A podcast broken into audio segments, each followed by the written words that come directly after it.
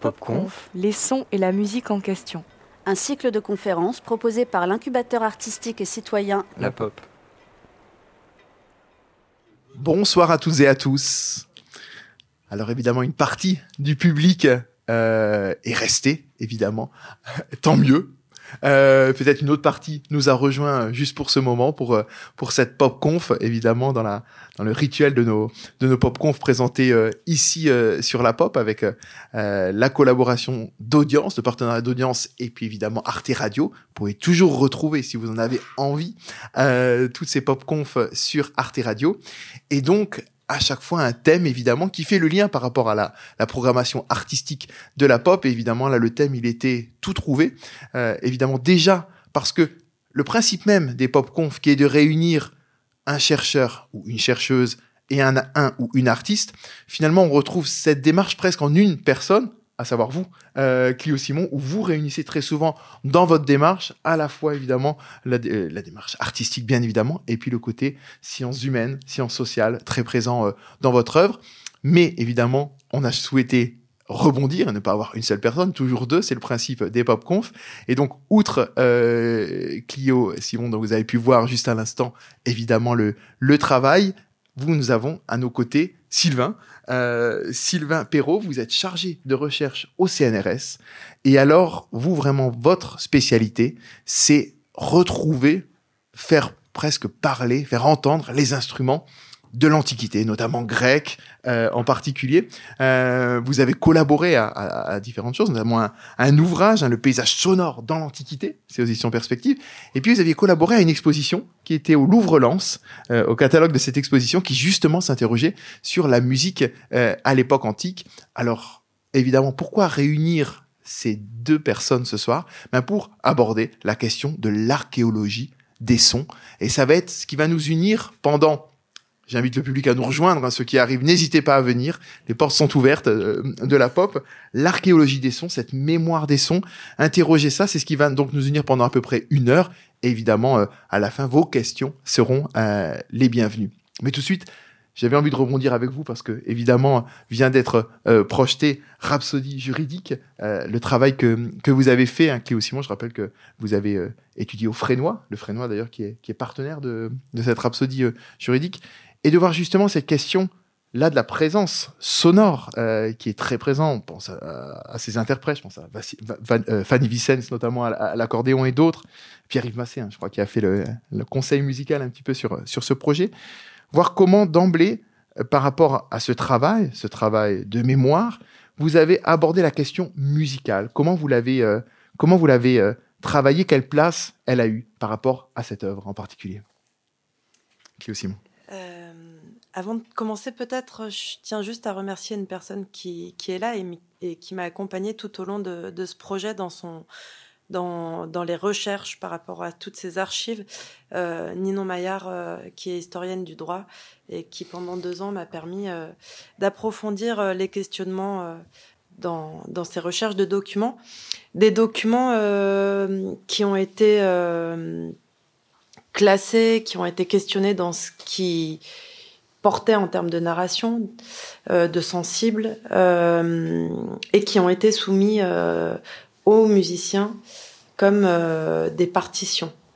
je leur ai demandé de les considérer comme de potentielles partitions, en tenant compte de leur texture, de la rythmique qu'ils pouvaient y déceler, par rapport au type euh, d'écriture, euh, à l'outil utilisé aussi par rapport, euh, euh, voilà, je pense à une machine à écrire ou alors un stylo, les ratures, etc., etc.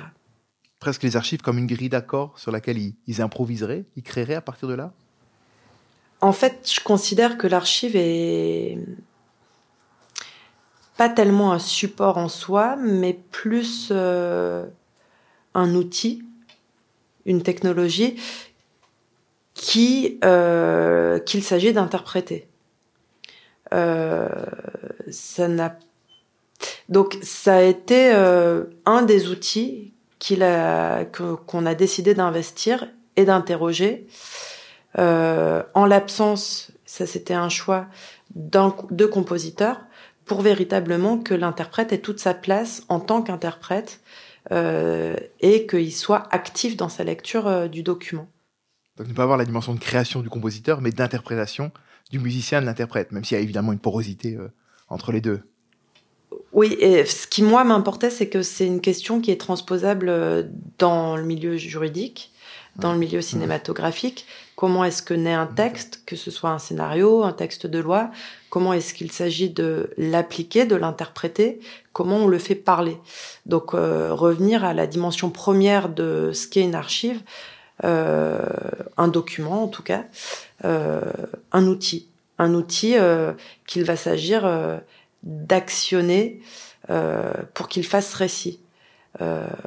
autrement dit, le présent c'est peut-être de l'histoire en acte et peut-être qu'un de, des actes forts consiste à passer par l'interprétation des choses qui nous parviennent effectivement de retisser le mot interprétation qui, vous avez raison, est, très présent euh, dans le vocabulaire juridique. Est-ce qu'il y a aussi cette idée par rapport à la musique de créer une sorte de contrepoint, si on file toujours un peu la, métaphore musicale, par rapport aux propres euh, paroles, aux propres témoignages? Et d'ailleurs, euh, parmi les, personnalités, il y a notamment quelqu'un qui est très concerné par la musique, et c'est Bourg, par exemple, qui a le HESS est très, très concerné par la, question musicale. Il avait été d'ailleurs présent à, une pop conf.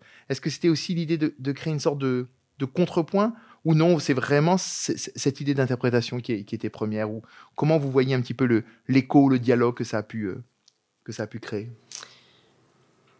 Euh, je pas, il faut que vous précisiez un peu votre question. Euh. Non, c'est-à-dire que par rapport à ça, c'est comment vous voyez un peu le lien entre le côté témoignage et le côté vraiment interprétation musicale? Est-ce qu'il y avait un, dialogue qui se crée bah, Comme le titre l'indique, c'est vraiment la dimension rhapsodique qui moi m'a intéressée.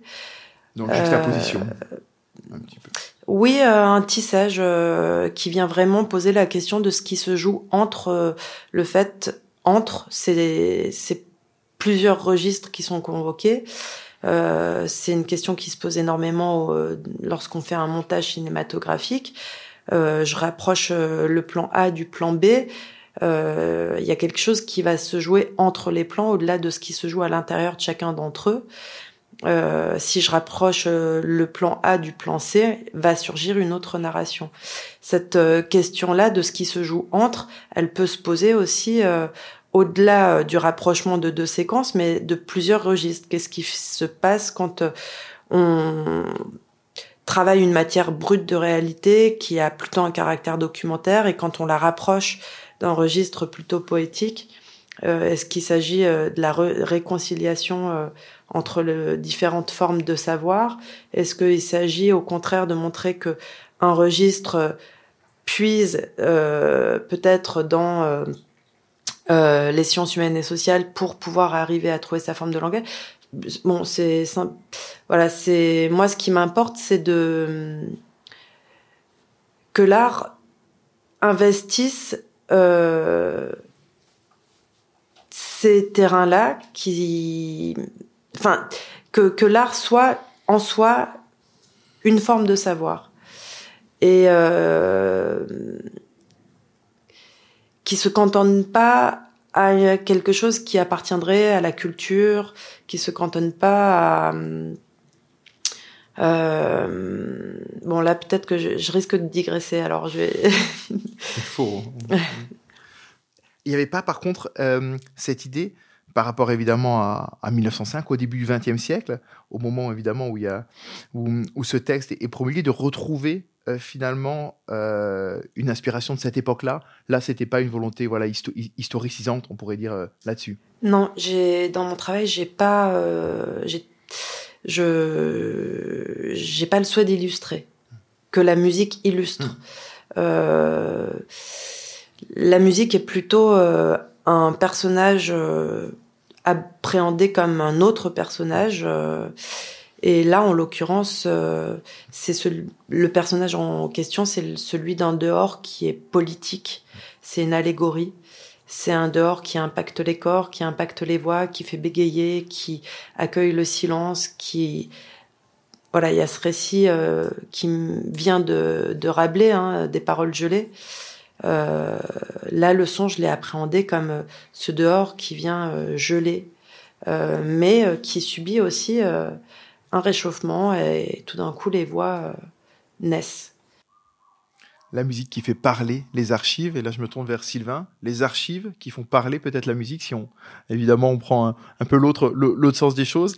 Euh, comment justement, euh, évidemment, peut-être votre réaction par rapport aussi à, à ces propos, comment ça peut faire vous-même écho euh, à votre travail, à votre travail mémorial, de faire entendre des instruments alors qu'effectivement, quelles traces on peut avoir. Alors, on va parler évidemment euh, notation musicale, euh, instruments et, ainsi de suite. Mais évidemment, euh, la base, j'ouvre une porte ouverte, mais évidemment, on n'a pas de traces sonores de, de l'Antiquité, malheureusement.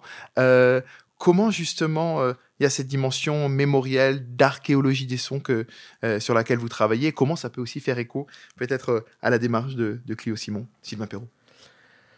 Alors, on a parlé, euh, on a évoqué des mots qui me parlent particulièrement, hein, archives, outils, euh, et effectivement, de mon travail d'archéologue. Alors, peut-être commencer par définir quand même qu'est-ce qu'on entend par archéologie des sons. Parce que je sais pas pour le public euh, ce que vous entendez généralement par archéologie, mais j'imagine, alors souvent on a Indiana Jones en tête, donc je ne suis pas un Indiana Jones qui part à, la quête des sons perdus. Mais Avec les sons de John Williams. c'est ça. Mais euh, en tout cas, euh, par archéologie, on entend souvent la recherche de la culture matérielle, hein, ce qui différencierait l'archéologie de l'histoire. L'histoire, c'est les sources écrites. L'archéologie, c'est plutôt la culture matérielle, les sources figurées. Moi, j'appartiens, on va dire, à une école euh, de pensée qui réunit tout et qui prend l'archéologie dans son sens premier, euh, qu'on a dans, chez les écrivains grecs. Hein un historien grec du 5e siècle, euh, du nom de Thucydide, euh, est le premier à avoir utilisé ce mot pour tout simplement raconter le passé. L'archéologie, c'est le discours du passé.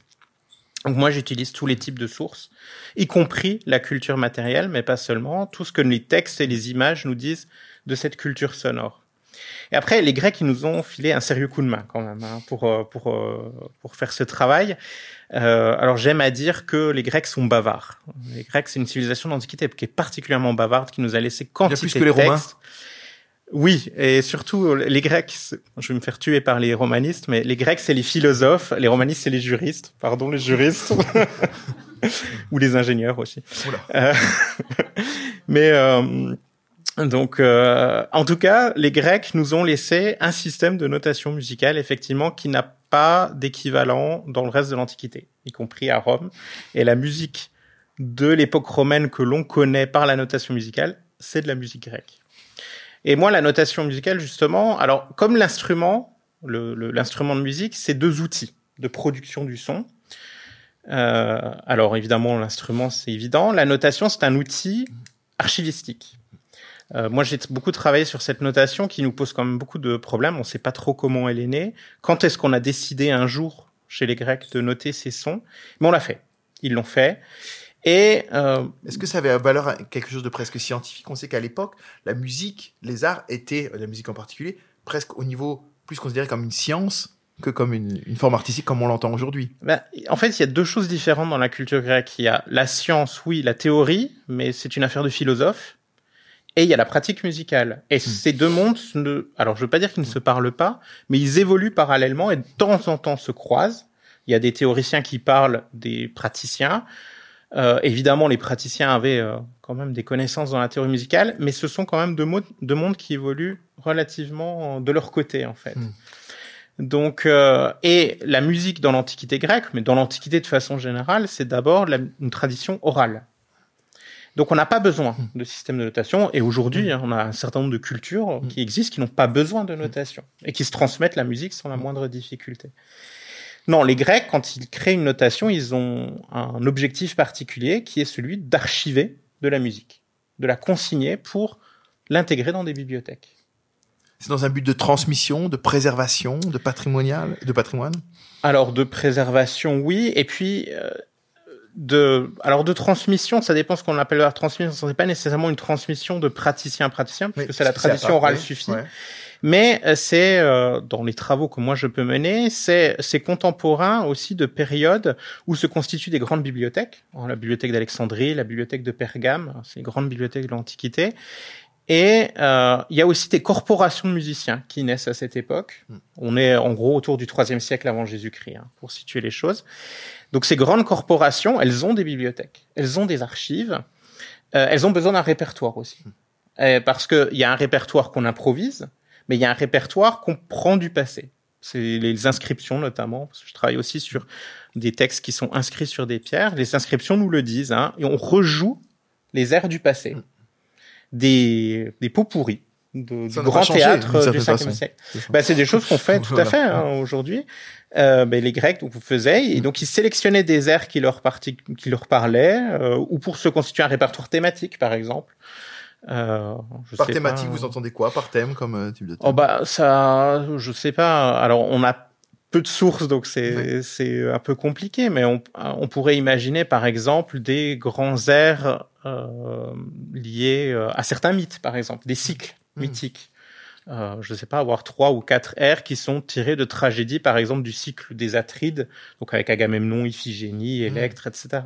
Des choses comme ça. Alors les quelques anthologies qu'on a, qui sont des papyrus pas très longs malheureusement, c'est plutôt euh, des hum, en fait le, le critère de réunion c'est plutôt le- l'échelle musicale utilisée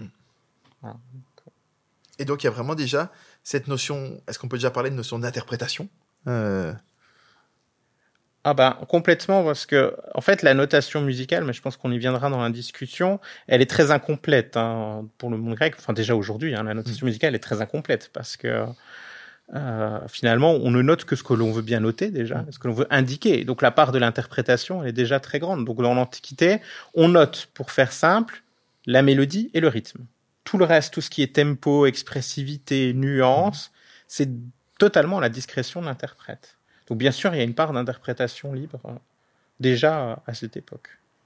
ce qui peut évidemment faire écho, évidemment, par rapport à cette, idée d'interprétation, par rapport à votre travail.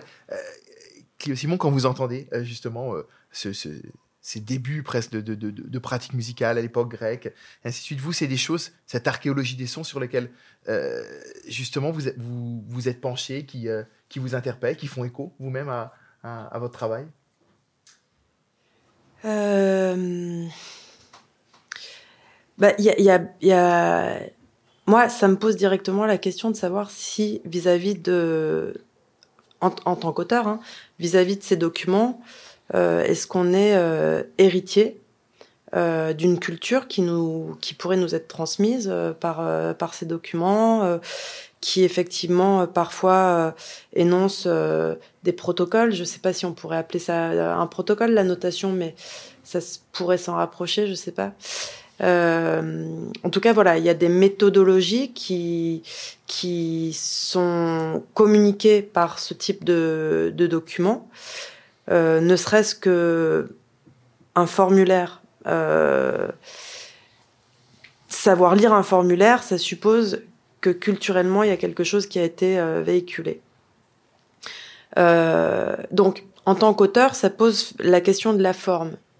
Euh, de quelle forme je suis héritière Qu'est-ce que je fais de cette forme Est-ce que je l'interprète dans l'objectif d'être fidèle pour l'illustrer ou est-ce que je me dis que ben cette forme-là, au-delà du verbe et de ce qui peut être énoncé, euh, euh, la forme en elle-même, au-delà des mots inscrits, euh, ben, il y a peut-être quelque chose qu'il faut venir complexifier, qu'il faut venir euh, reconsidérer, et plutôt que d'être héritier, prendre le relais d'un langage qui euh, nécessite d'être euh, bon voilà moi je dis complexifié mais en tout cas qui nécessite d'être réinterrogé euh,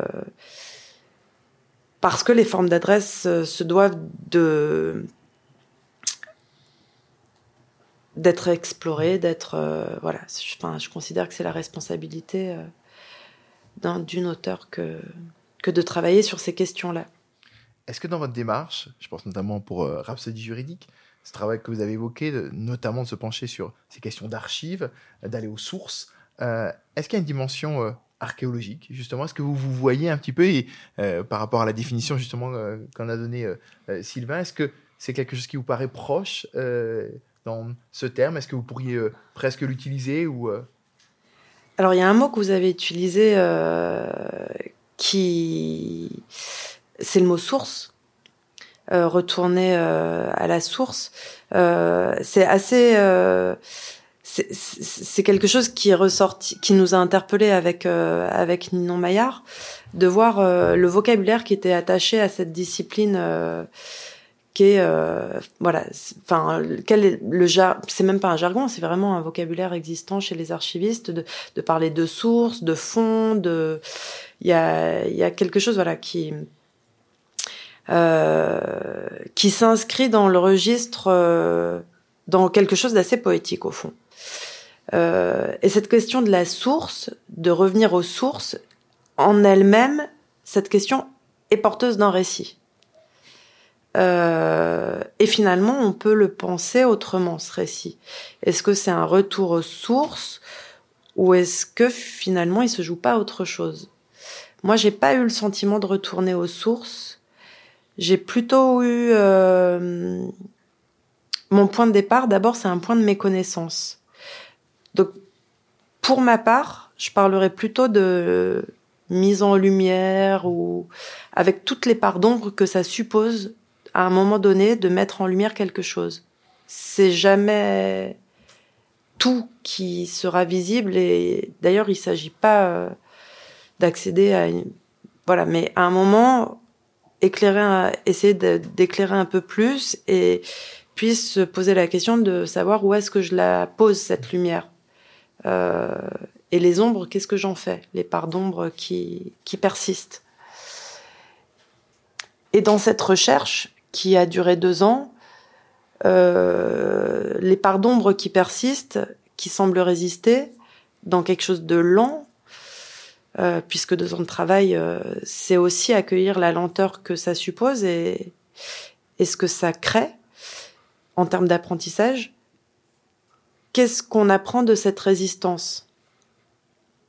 Euh, Donc moi, c'était pas tant une question de retour aux sources, mais plus de savoir dans ce que je méconnais aujourd'hui d'une situation euh, je parce qu'en fait même ce, cette question de retour aux sources elle est questionnante parce que elle, appartient à une culture. C'est-à-dire que il y a, y a certains peuples qui imaginent que le passé en réalité il est euh, devant et le futur il est derrière. Et en fait par rapport à cette question de source c'est précisément ça ce qui se passe. Une source, elle est jaillissante derrière nous, et nous, si on est emporté par euh, une rivière, eh ben, ce qu'on voit devant nous, c'est euh, l'océan euh, où les eaux d'avance viennent de se jeter. Donc c'est pour ça que je dis que le mot source, je le trouve particulièrement intéressant et complexe, et que je voilà. Est-ce que justement dans ces parts d'ombre, c'est là où la musique peut apporter quelque chose pour tout à fait. Et la musique, euh, c'est pas uniquement pour moi instrumental, c'est aussi euh, la question du souffle. Euh, un souffle structuré, c'est d'abord ça la parole, et ce souffle, il nous vient aussi d'un extérieur, d'un dehors, et d'où les formes allégoriques qui me tiennent à cœur, parce qu'elles permettent justement de rendre compte et de lier les choses entre elles.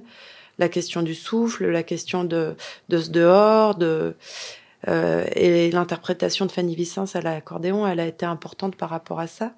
Par le bruit même de l'instrument. Voilà, mm. anecdote à part entière, elle m'a, elle m'a raconté euh, que le, l'accordéon était interdit auparavant dans les églises parce qu'il incarnait la figure du diable. Il se trouve que voilà, le, diable est très présent dans Rhapsodie juridique et il incarne parfaitement ce dehors euh, politique que je souhaitais convoquer.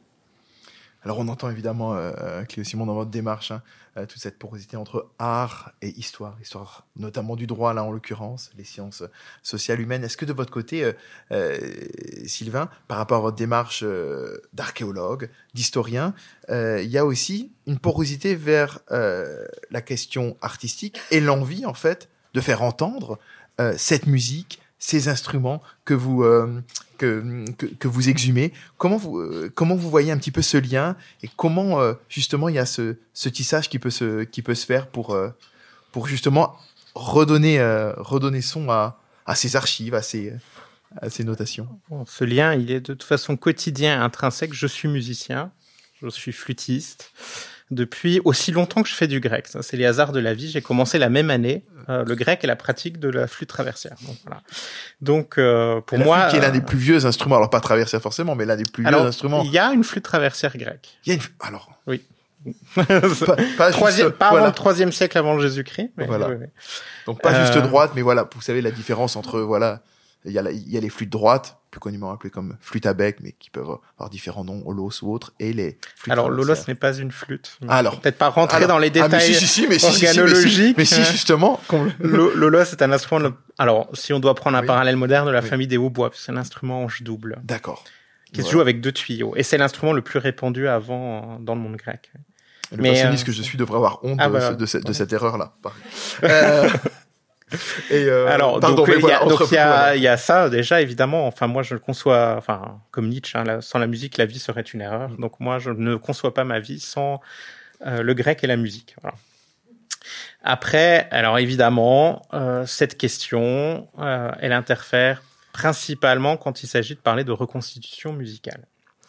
Euh, et je conçois tout à fait que ce soit une attente du public. Vous voyez comment je fais euh, durer le suspense. Hein, soit une attente du public, euh, puisque je vous ai dit qu'il y avait de la notation musicale. Qu'est-ce qu'on sait de cette musique? Alors, je me prêtais au petit exercice. Je suis venu, vous voyez, les mains dans les poches, Sans la flûte. sans la flûte, oui. mais avec ma voix.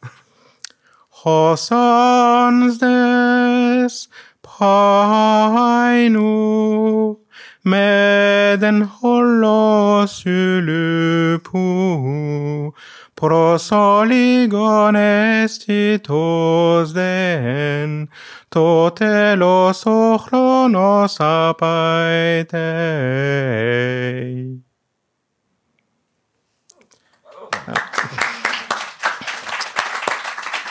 Alors, si j'étais, je dirais qu'artiste, je pourrais m'arrêter là et puis vous laisser euh, ce que ça vous évoque euh, euh, avec vos incertitudes, euh, d'où ça sort, euh, d'où ça vient, comment est-ce que j'en suis arrivé là. Alors, évidemment, la part d'historien, d'archéologue va quand même vous donner un certain quelques éléments de réponse. Euh, puisque mon travail n'est pas que faire cette reconstitution. Mon travail, d'ailleurs, je fais très peu de reconstitution. C'est vraiment pas euh, mon. je- J'en fais, vous voyez. Euh, ça m'intéresse. Enfin, moi, ce qui m'intéresse plutôt, d'ailleurs, mais c'est encore un autre sujet, c'est la réception de cette musique et tout ce qu'on en a fait, en fait. Mais on va commencer euh, à la source, si je puis dire. Donc, nous avons là une inscription, un monument qui est à peu près grand comme ça. Euh, Désolé pour les auditeurs. bon, je ne sais pas. euh, sauf, euh, oui, même, ouais, même un peu moins, mais peu, importe. Euh, qui a été trouvé en Turquie, sur le site antique de Tral, en 1880.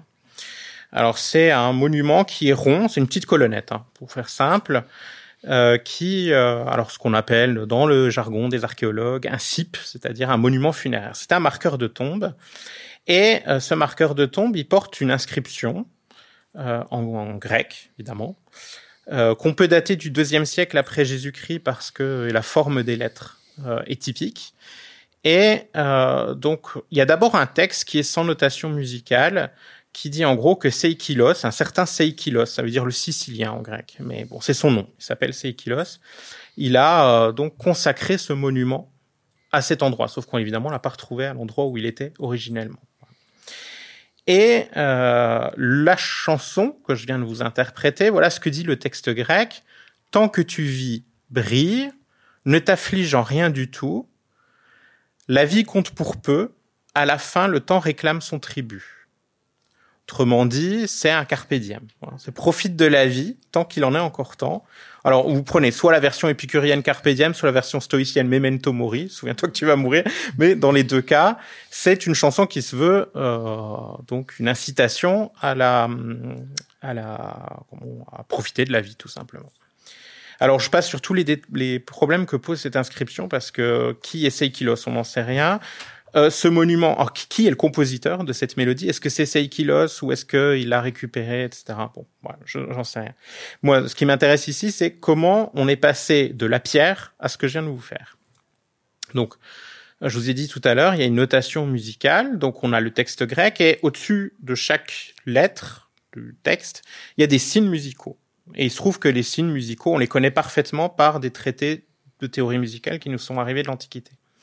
Et ils prennent la forme, en l'occurrence, de lettres de l'alphabet. Le système de notation est alphabétique chez les Grecs, un peu comme le système, euh, qu'on utilise encore, hein, de ABCD euh, dans le monde anglo-saxon ou germanique. Et euh, donc, ça note les hauteurs, hein, pas des hauteurs absolues, mais bon, les hauteurs euh, dans les échelles. Et puis, on a une notation rythmique qui se rajoute, sachant que le grec est lui-même une langue rythmique. Donc, en fait, un texte grec, c'est déjà une partition. Si... Enfin, alors, partition avec des guillemets, mmh, mmh, mmh. parce qu'on peut pas vraiment parler de partition pour quelque chose qui est monodique, il n'y a qu'une seule ligne musicale. Donc, il n'y a pas de différentes parties. Donc c'est pas une partition, voilà. Euh, donc moi je parle plutôt de document à notation musicale, c'est beaucoup moins sexy, mais c'est un peu plus juste. Et euh, voilà. Donc on a les notes, comme je vous les ai interprétées, hein, on connaît les intervalles, ça y a pas de problème. C'est pas, on sait pas les notes, on, on sait pas hein, le, la hauteur absolue. Euh, je peux pas vous dire que tel signe c'est telle note avec 100% de certitude. Bon. Euh, en revanche, une fois que les intervalles sont connus, bon, c'est globalement les mêmes. Donc, la hauteur du diapason, on, on, ben c'est un vrai problème, ça. C'est un vrai problème parce qu'il y a strictement rien qui nous permet de le déterminer. Alors, le diapason, c'est une fréquence en hertz. Aujourd'hui, la majorité euh, des concerts, c'est à 440, 442 hertz. Le la, oui. Voilà, le la.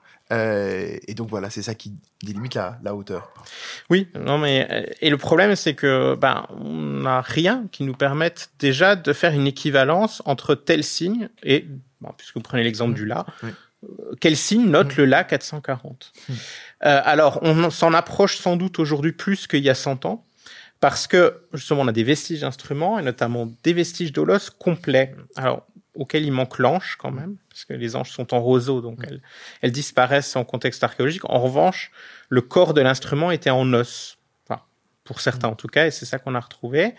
Et à partir des reconstitutions qu'on peut faire en donc euh, de, enfin des reproductions de ces instruments complets en rajoutant une hanche. Alors ça pose quand même des difficultés, mais euh, on a une idée plus précise en tout cas du euh, effectivement de de la hauteur, enfin de pouvoir dire tel signe c'est plutôt telle note. Mais bon, ça reste des choses très très mouvantes hein.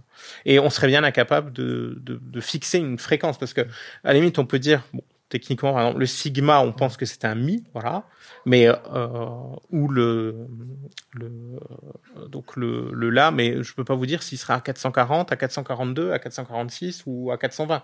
C'est impossible, c'est évidemment impossible. D'un point de vue de la construction, euh, j'entends euh, musical.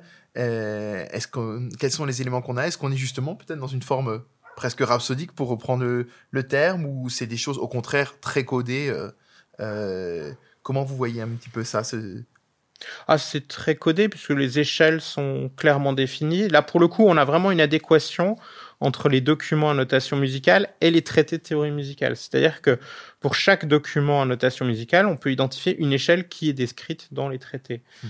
Euh, et d'ailleurs, une grande majorité des documents de notation musicale sont en fait toujours un peu dans la même échelle, qui finalement, c'est l'échelle un peu euh, commune, quoi. Alors, je veux pas dire que c'est le do majeur, mais enfin, voilà, c'est une échelle de référence qui euh, correspond à la tessiture de la voix humaine, en fait.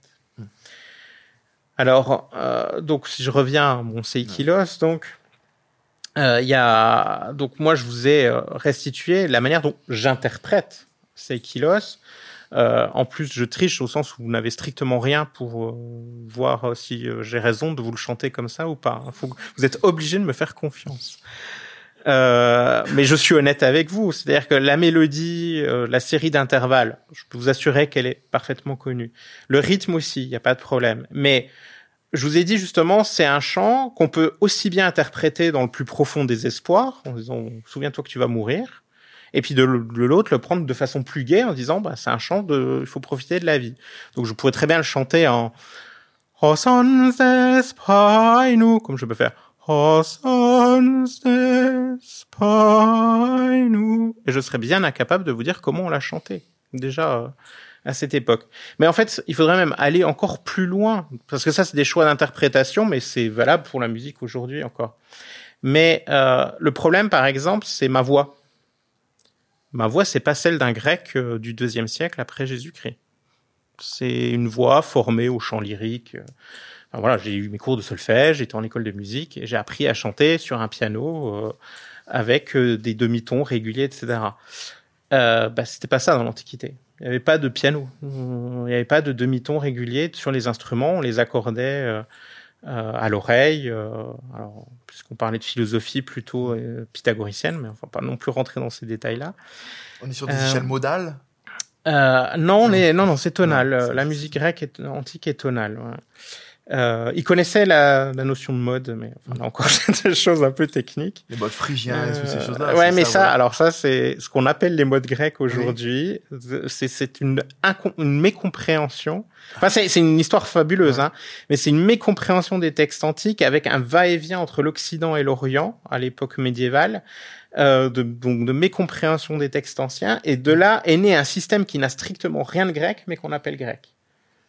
C'est-à-dire que le mot de phrygien tel Ouais. qu'on l'entend en musicologie euh, moderne n'a rien à voir avec l'échelle phrygienne antique. Voilà, bon, ouais. Vous déconstruisez, vous déconstruisez. Mais, mais complètement, tout, tout ce qu'on a appris pendant des années, on se rend compte que c'est faux. Hein, c'est les grands moments. Enfin, quand Et on fait de la musicologie. Oui, voilà, précise. exactement. Oui, voilà. Et c'est pareil pour la rythmique quand on parle dactyle, spondé, ces choses-là. Ah non, ça c'est bon. Ça, ça, c'est ça, bon. on peut Ah, garder. non, voilà, voilà. Ça, on peut. L'examen dactylique fait toujours pam, Voilà. pam, pam, pam, pam. Vous savez, c'est ce que Beethoven a repris dans sa septième symphonie, le mouvement lent. Euh, c'est cette même rythmique dactyle Pam. et spondé. Pam, pam, pam, pam, pam, pam, pam, Voilà, exactement. Pam, pam, pam, pam, pam, pam, etc. Bref. Repris aussi par Michel Sardou, malheureusement, mais comme quoi, voilà, on n'a pas pu aller, euh, voilà, on- ça aurait dû s'arrêter à Beethoven. C'est un, un- autre débat, pardon.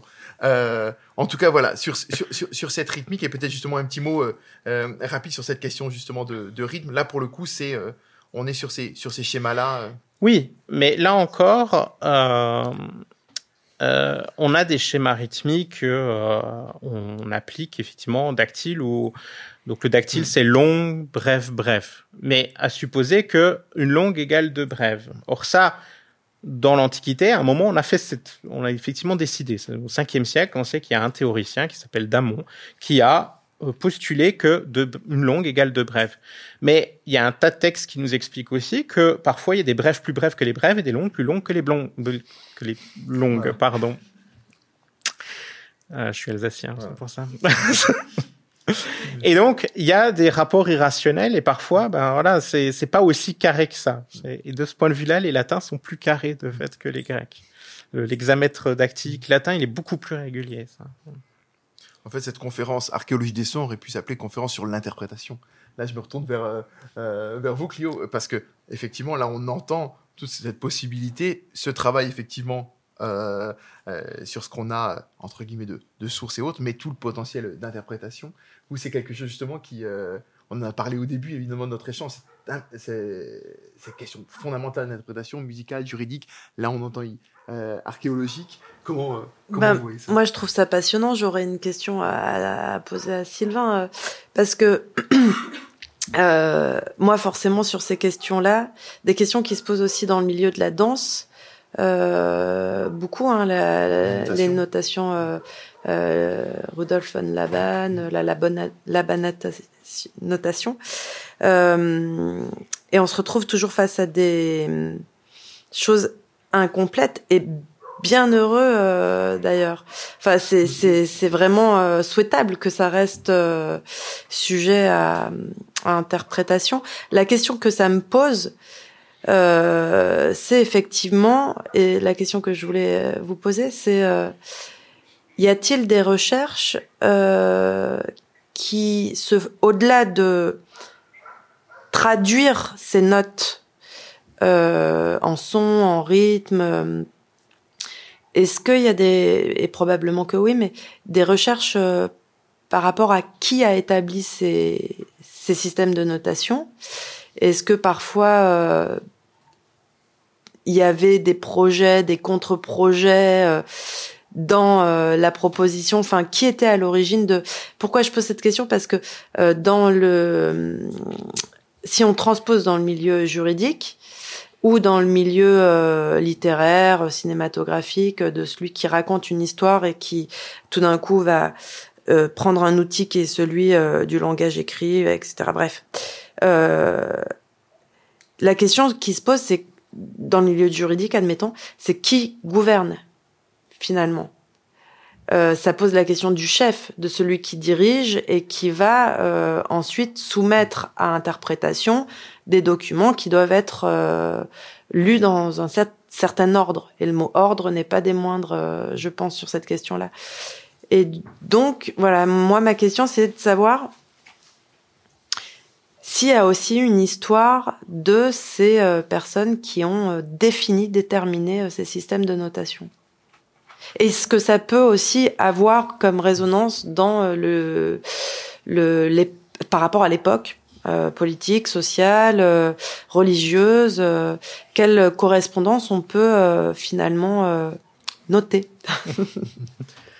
Alors, je dirais même au-delà de la notation, euh, parce qu'on a quand même, on connaît euh, le cas pour la Grèce, de la fixation des textes qui étaient interprétés de façon plutôt orale. Et bah, puisqu'on parle de rhapsodie, hein, en commençant par le premier des rhapsodes, Homère, on sait très bien que au VIe siècle avant Jésus-Christ, le tyran d'Athènes, Pisistrate, euh, donc, euh, alors tyran, c'est pas au sens de despote dans le monde grec, c'est ça signifie une personne qui arrive au pouvoir avec l'aide du peuple en fait mais qui gouverne de façon euh, unique. En. Cette comparaison serait.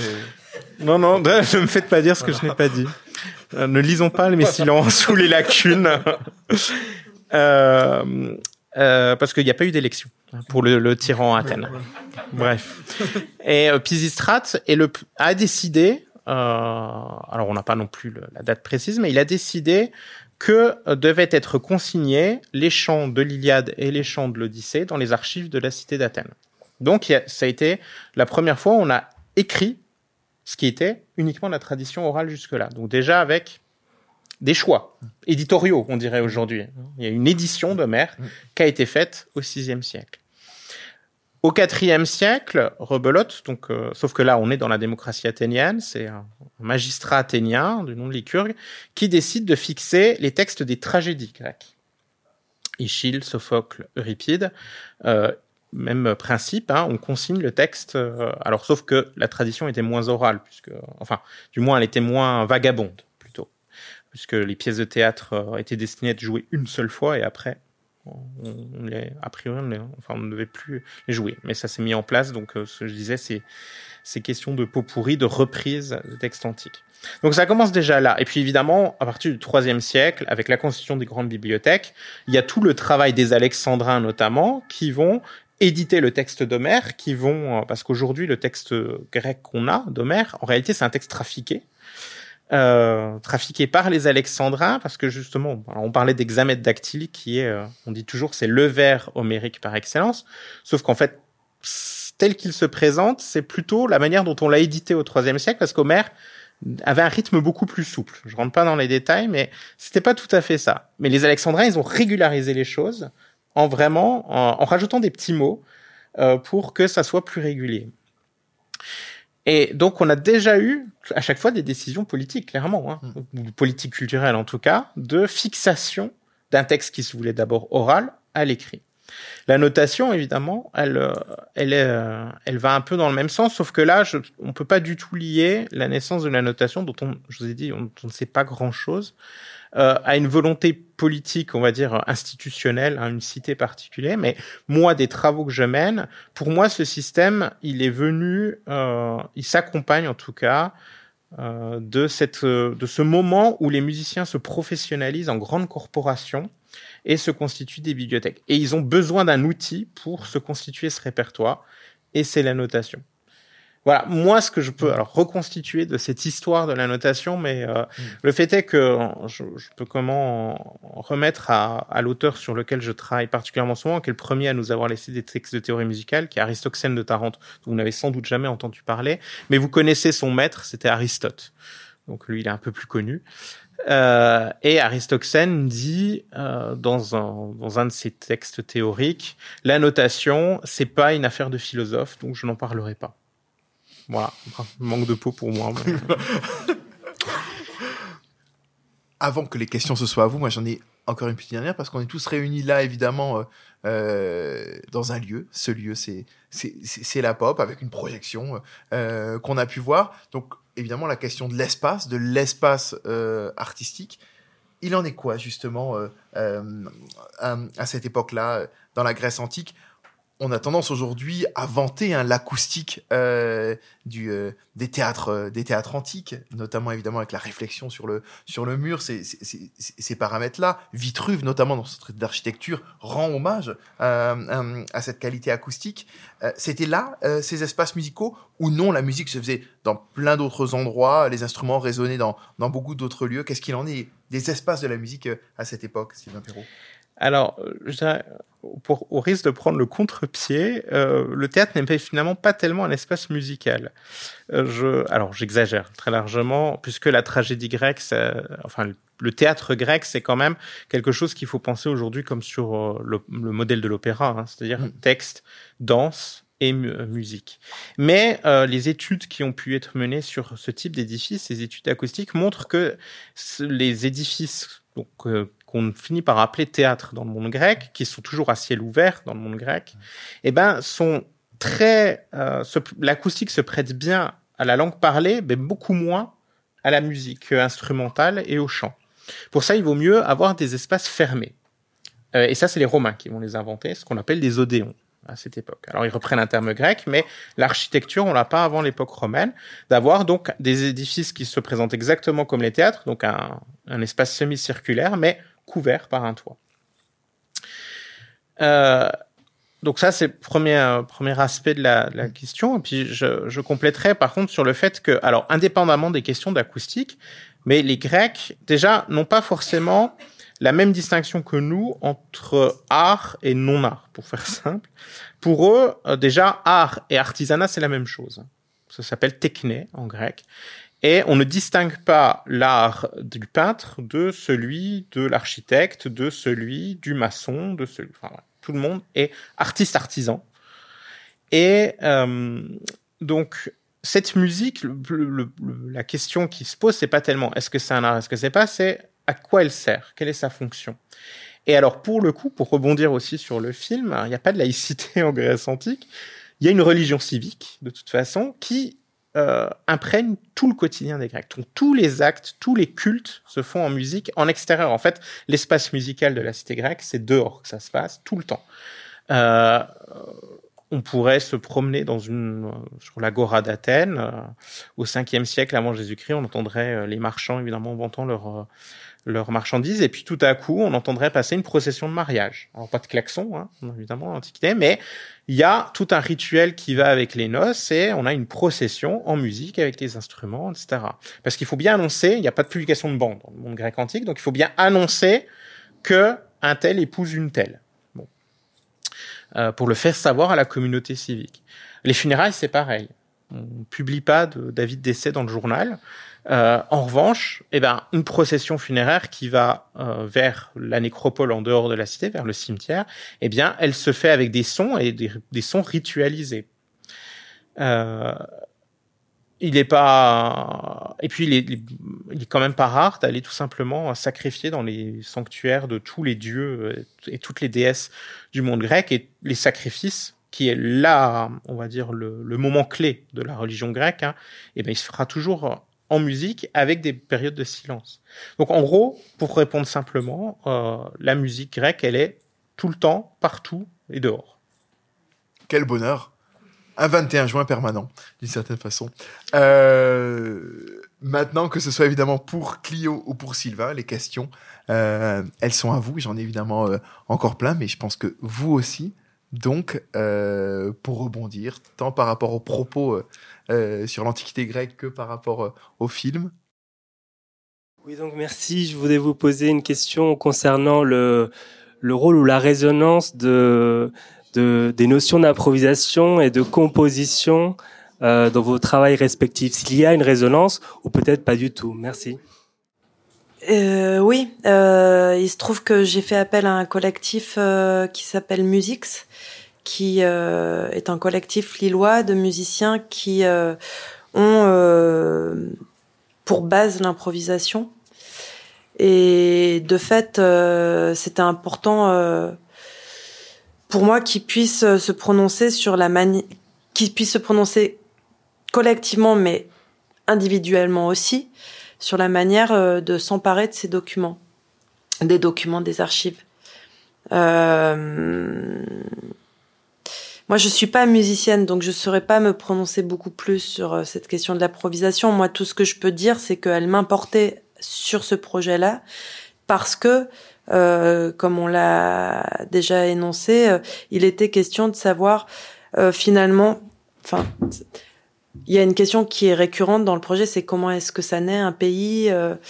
Euh, euh, finalement, la question sous-jacente, qui était aussi portée par le philosophe anthropologue Maurice Godelier, c'est euh, euh, comment est-ce que naît un État, qu'est-ce qu'il génère, et qu'est-ce qui se passe si on décide finalement de se passer d'un chef, à quel endroit ça nous responsabilise de la lecture des choses qui nous entourent. Et à mon sens, l'art, il, il se situe à cet endroit qui est de proposer euh, de s'emparer de certains éléments pour proposer des modes de lecture euh, autres. Euh, et sur la question de la notation, euh, là on l'a abordé d'un point de vue musical, euh, on aurait pu l'aborder aussi d'un point de vue archivistique. C'est-à-dire que lorsqu'on va aux archives, les choses sont classées dans, une, dans un certain ordre, et la manière dont ces choses-là sont classées euh, eh ben, elles, ça, elles, elles sont porteuses, c'est une classification d'une narration. Avec euh, Ninon, on s'est beaucoup posé la question de savoir si on allait aux archives en savant, en sachant, pardon, ce qu'on devait trouver, ou si on y allait et que on voyait bien euh, ce qui nous tombait dessus. Et euh, quand euh, on, en a discuté avec euh, l'archiviste Yann Potin qui nous a accompagnés sur ces questions-là, il nous a dit mais quand on va aux, archives, on sait ce qu'on va y trouver. Auquel cas, donc là-dessus sur la question de l'improvisation, bah, parfois il y a aussi des improvisations conditionnées. Donc pour être dans une réelle improvisation, peut-être il faut aussi arriver à trouver des manières des méthodologies peut-être euh, de déconstruction pour arriver à une réelle improvisation. Euh, bon. Les Grecs étaient des improvisateurs? Ben, très majoritairement, mais euh, je crois quand même qu'aussi en musicologie moderne, on emploie maintenant aussi la notion de comprovisation, euh, ce qui collerait à, finalement assez bien pour les Grecs, euh, puisque euh, c'est essentiellement de la musique improvisée, mais en même temps euh, qui répond généralement à des contraintes. Alors pas nécessairement, parce que là on parlait plutôt de, de conditionnement, j'imagine culturel. Hein. Euh, mais là, des fois, il y a aussi des contraintes euh, très factuelles, j'ai envie de dire. Euh, les... Et souvent, euh, puisque une des grandes occasions de faire de la musique, c'est pour les sanctuaires, c'est donc la musique pour les dieux, ben, on a des thématiques qui vont revenir. Hein. Un hymne à Apollon, nécessairement, on va parler d'Apollon. Et un hymne à Apollon, quand on est à Delphes, bien évidemment, on va parler de l'Apollon qui est honoré plus particulièrement à Delphes. Et puis, on va, ça peut être même très précis. Alors, je prends le cas de Delphes, euh, sur lequel moi j'avais fait ma thèse, la musique à Delphes. Donc, Delphes, c'est un des grands centres euh, donc euh, un des grands, un des plus grands sanctuaires d'Apollon en Grèce. On est en Grèce centrale. Et à Delphes, c'est là qu'il y a les plus grands concours musicaux de l'Antiquité. Vous connaissez tous les toutes et tous les concours olympiques. Mm. Bon, ça c'est les concours sportifs. Il y avait, avait pas de musique hein, à, à, Olympie, sauf une fois. L'empereur Néron avait décidé d'obtenir également la couronne à, à Delphes, euh, à Olympie pardon, en musique. Et euh, donc il a fait exprès organiser les concours. Bon, mais en dehors de ça, il n'y a jamais eu de musique, euh, de concours musical à l'Olympie, et c'était à Delphes qu'avaient lieu les concours musicaux les plus importants, et il y avait une pièce imposée aux musiciens. C'est-à-dire qu'ils devaient raconter en musique, alors euh, soit à la cithare seule, un instrument à cordes, euh, soit en chantant en s'accompagnant à la cithare, soit à l'olos. Ils devaient raconter le mythe de fondation du sanctuaire de Delphes, c'est-à-dire Apollon qui arrive à Delphes et qui est confronté à un serpent monstrueux, qu'il affronte, qu'il vainc, qu'il tue et euh, et il fallait raconter ça en musique. Donc tous les musiciens qui se présentaient au concours de Delphes tous les quatre ans donc devaient raconter cet épisode. Donc il y avait de l'improvisation, c'est-à-dire que chacun le racontait à sa façon, mais il y avait quand même, il devait ce programme, c'était vraiment de la musique à programme, hein, pour reprendre Beethoven, mais euh, il y avait de la musique à programme, et donc il fallait s'attacher au programme. Et alors on sait, malheureusement, on a pas beaucoup de textes sur les critères de jugement esthétique des Grecs, c'est-à-dire qu'est-ce qui faisait qu'un vainqueur à Delphes était proclamé vainqueur. Mais il y avait clairement déjà la question de l'adéquation avec le programme qu'il fallait, euh, fallait interpréter, qu'il fallait rendre. Et alors, pour le coup, on a des textes sur le, le, passage le plus important, notamment de ce morceau, c'était les sifflements ultimes du serpent agonisant. Au basson, je sais pas ce que ça donne. Ce serait magnifique. Et ces compétitions musicales, à, l'époque antique, il y a un compositeur qui les a mis en musique, c'est Lully, dans Les Amants Magnifiques. Vous avez une scène, euh, justement, il restitue euh, voilà, toute cette, euh, cette compétition. Voilà. Il n'y a pas que les Jeux Olympiques euh, au sens de Paris 2024.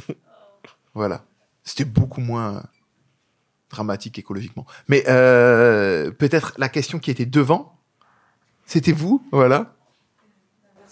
J'avais une question pour Clio parce que dans ce, dans ce qu'on vient de voir, ou plutôt d'entendre, euh, et ce que vous venez de dire par rapport à la sensualité des archives, en fait, entre ce qui est écrit, euh, j'imagine, à la machine, à la main, vous parliez de rature, mais aussi la question de travailler avec d'autres personnes, à l'improvisation, et tout ce que vous venez de nous redire sur euh, la notation et, euh, et l'interprétation qu'on devait faire de cette notation, etc.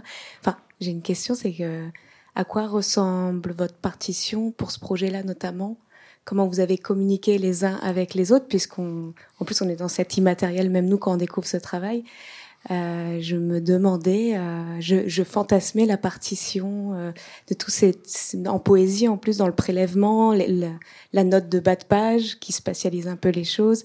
Donc si la partition, c'est, comme vous l'avez rappelé, ces différentes parties, ces différentes lignes qui doivent cohabiter, je me suis demandé euh, si vous avez archivé ces carnets, ces, ces annotations, à quoi elles ressemblaient, quoi elle, euh, elle déborde beaucoup. euh,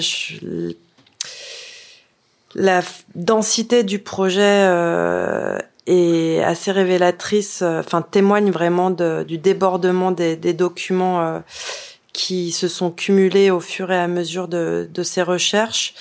Il y en a de différents registres, c'est très c'est un projet que qui a re-questionné euh, la méthodologie de le process cinématographique, euh, puisque d'habitude, bon ben, on fait des recherches, on on fait ce qu'on appelle un ours, un montage grossier euh, à partir de ces recherches, et puis ensuite on affine, on affine, on affine comme un sculpteur qui vient tailler dans la pierre.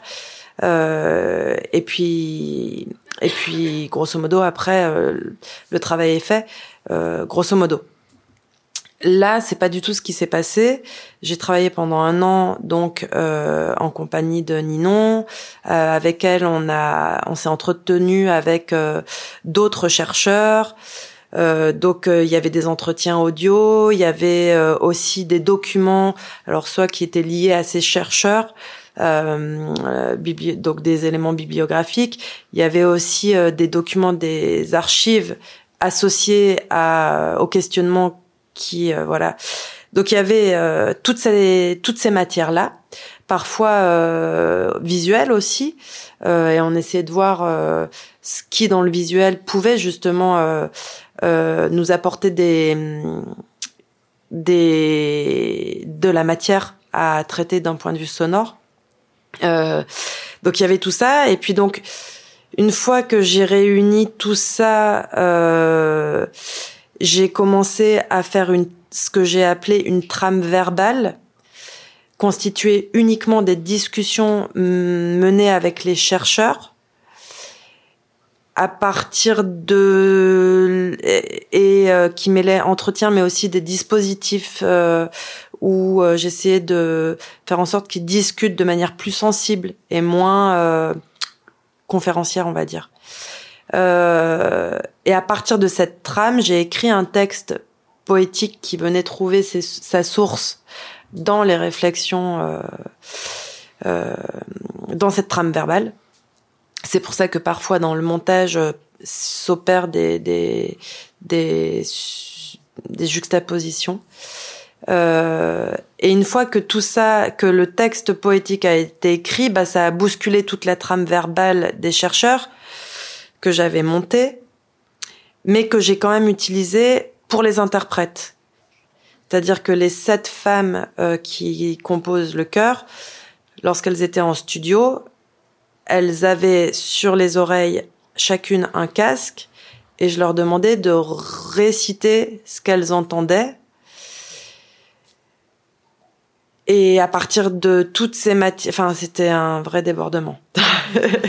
c'était un vrai, vrai débordement et, et du coup, en termes d'archives, il y a tant les fameux post-it qu'utilisent les monteurs, euh, qu'on met sur les murs pour savoir si je mets telle séquence avec telle autre, qu'est-ce que ça donne. Enfin, il y a un peu de tout. Il y a un peu de tout. Euh, ça, voilà. On est toujours dans la non-séparation entre artistes et artisans qu'on avait à, l'époque grecque. Oui. oui, oui. Et puis, euh, enfin, euh, oui. Euh, et, et, pour le coup, la question du faire, de comment est-ce qu'on fabrique, elle importe vraiment autant que l'œuvre aboutit parce qu'elle pose des questions aussi qui sont ben comment s'organise une société? Enfin à un moment dans le c'est une citation de Marie Cosnet d'un ouvrage qui s'appelle euh, qui s'intitule If où il est dit euh, ce sont eux les salauds ces idéaux immuables qui nous font croire que les gestes qu'on fait ne sont pas les gestes qu'on fait et avec ce projet j'avais vraiment le souhait à un moment donné que euh, les questions que je me posais euh, par rapport à qu'est-ce que comment est-ce que ça naît un pays, comment est-ce que voilà, j'avais aussi envie en tant qu'auteur formellement et dans la fabrication même de l'œuvre d'interroger ben comment est-ce que ça peut s'organiser un travail d'équipe, euh, quelle est la place de l'interprète, euh, qu'est-ce que ça va venir bousculer euh, formellement parlant. J'ai eu envie de l'expérimenter et de prendre le risque que de, de prendre le risque que bah voilà que que ça a un impact euh, comme ci ou comme ça sur l'œuvre aboutie, mais en tout cas, c'était des un travail que c'est un travail réellement collectif où euh, tout le monde a voilà, ça, m'importait ce travail euh, d'artisane, je sais pas comment on pourrait. D'autres questions dans la salle? Bah, merci pour euh, le propos et évidemment euh, l'œuvre qu'on a vue.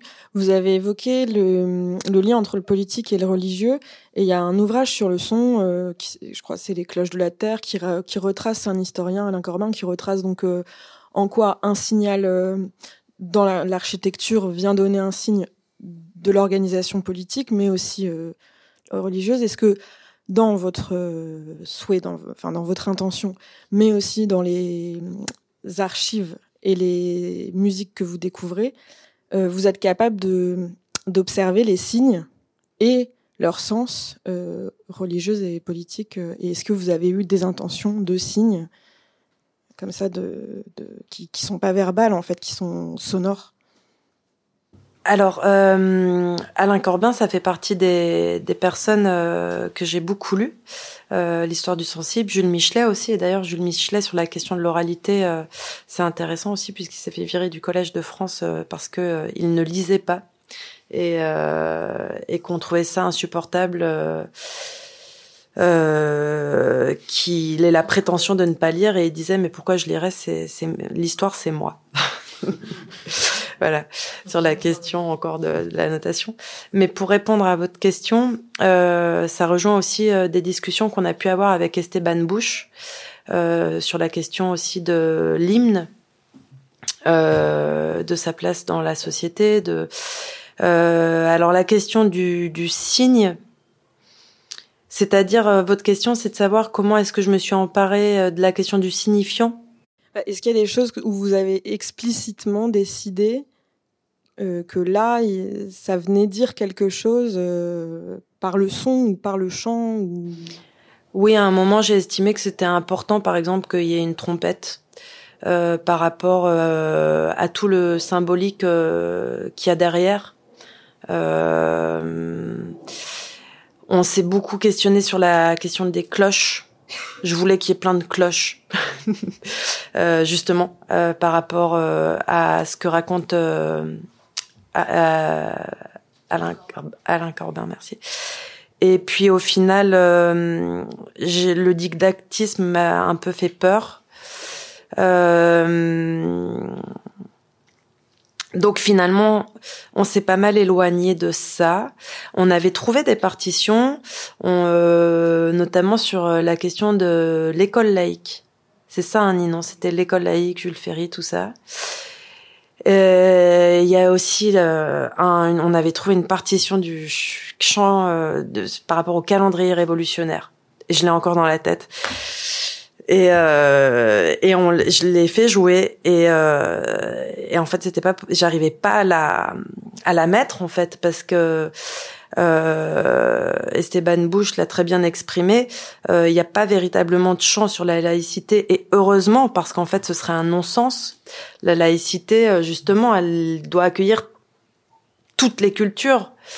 Autrement dit, euh, elle ne doit pas être représentative d'une seule, ou alors elle ne doit pas, en son nom, générer une culture qui finirait par exclure euh, les autres. Si elle devient, souvent la laïcité est, euh, taxée de religion, de nouvelles religions, et ça pourrait être un risque. Et Esteban Bush disait, mais voilà, heureusement qu'il n'y a pas de champ par rapport à la laïcité parce que ce serait un non-sens. Et je pense que finalement c'est là-dessus que euh, que je que j'ai trouvé du sens et que j'ai décidé de pas de pas convoquer des de pas être dans des choses mélodiques mais voilà plutôt de réfléchir à un personnage euh, sans squelette au sens avec un rythme enfin pardon je sais pas si c'est très très clair euh, euh, voilà. Alors, c'est intéressant que vous parliez d'Alain Courbin parce que ça a été euh, nous aussi une lecture très importante. Je dis nous parce que je travaille beaucoup maintenant depuis dix ans avec Sybille Emery et, Alexandre Vincent qui sont respectivement, enfin Sybille égyptologue et Alexandre romaniste. Euh, parce que je travaille beaucoup avec les romanistes, je tiens à le dire, je les aime beaucoup. Euh, et en fait, euh, on était tous les trois, on a tous les trois travaillé euh, sur la musique et en fait, on s'est réunis sur un projet commun. Justement, on voulait s'occuper d'un peu d'autres choses, enfin, en restant sur le sonore. Et donc, on a travaillé sur la question du paysage sonore. Hein. gentiment évoqué notre livre. Alors, c'est aux presses de l'IFAO, si vous êtes Voilà, bah, peu importe. L'Institut français d'archéologie orientale. Mais euh, et évidemment, Alain Courbin était une lecture euh, de départ en fait, puisque euh, il a été un des premiers à justement réutiliser cette notion, mais à bon escient de paysage sonore, en tout cas à lui donner du contenu historique. Et euh, donc évidemment, moi dans les textes, je traque le signifiant des sons. Mais le problème, c'est que souvent on l'a pas où il y a des sons qui sont tellement évidents pour les Grecs qu'ils n'en parlent pas. Alors, en, en écoutant Rhapsodie juridique, c'est une réflexion que j'avais assez régulièrement, hein, quand on entend euh, la, petite chansonnette sur le clocher, etc., justement, quand même, les cloches sont là aussi. Euh, et on entendait la, enfin on entend toujours la pluie, mais par exemple la pluie pour nous c'est évident qu'il y a un son de la pluie. Mais quand on dit il pleut, on sait qu'il y a un son qui va avec. Mais pleuvoir ne dit pas le son. Mais on sait que ça fait du son. Bah, enfin, je prends cet exemple, c'est juste pour dire que les Grecs, il y a des sons qui sont tellement évidents qu'ils n'en parlent pas. Qui font partie de leur quotidien euh, quand ils disent qu'ils assistent à un sacrifice. Je reprends l'exemple. Ils savent quelle musique il y a avec ce sacrifice, mais ils la décrivent pas nécessairement. Donc c'est pas toujours évident de, de, de voir dans quel système de valeurs justement s'inscrivent les différents sons, les différents sons et c'est le travail que je fais, mais qu'on est pour le coup, en, tant qu'historien, obligé de contextualiser parce que, en plus, moi, je, je m'occupe d'une période qui va du, en gros, du 8e siècle avant au 5e siècle après. Et il est évident que les Grecs du 8e siècle avant, ce sont pas les Grecs du 5e siècle après ne serait-ce que si on pense en musique euh, entre euh, entre Bach et nous déjà. Hein. voilà, on voit tout ce qui a été fait. Donc pour les Grecs, il n'y a pas de raison que ce n'ait pas été le cas aussi. Et donc c'est, on essaie euh, justement dans notre travail sur les paysages sonores à bien veiller aussi à voir quel sens un son a à une époque donnée dans un lieu donné. si je réponds à votre question. Très bien. Une autre. Une dernière, une dernière question.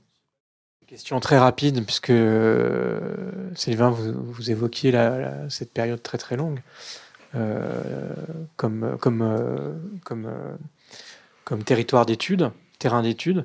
Et du coup, est-ce qu'il y a des tubes en Grèce antique sur cette longue période?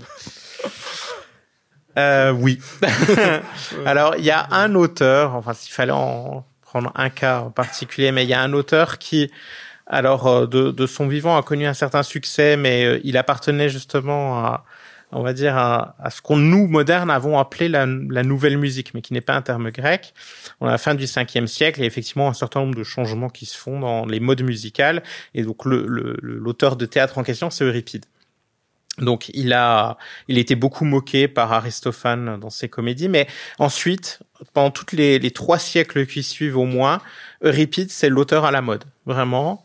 Euh, les inscriptions nous le disent. Hein, quand je disais, quand on reprend euh, du du théâtre, il y a toujours des extraits d'Euripide.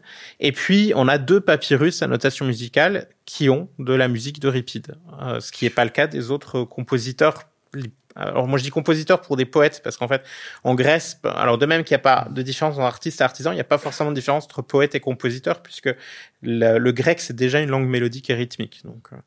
mais voilà. Alors s'il fallait citer un tube, c'est Euripide. En tout cas un auteur parce qu'un tube en particulier là, ce serait vraiment trop compliqué. Mais, en tout cas, bah, un très très grand merci à, tous les deux. Alors je le reprécise, hein, Clio Simon, si vous voulez voir ou revoir euh, son film, c'est demain. Euh, également ici à la POF, qu'il y a à nouveau une projection. Et puis Sylvain Perrault, merci aussi Sylvain. Et puis donc ce livre, on le redit, hein, le paysage sonore de l'Antiquité, si vous voulez en apprendre et en connaître encore plus sur le sujet. Et puis la prochaine PopConf, le thème s'inscrit parfaitement dans celui d'aujourd'hui. Comment la musique cimente-t-elle notre mémoire? Si ça vous tente, ce sera le 23 mai D'ici là, très bonne fin de soirée à tous et à tous. Merci.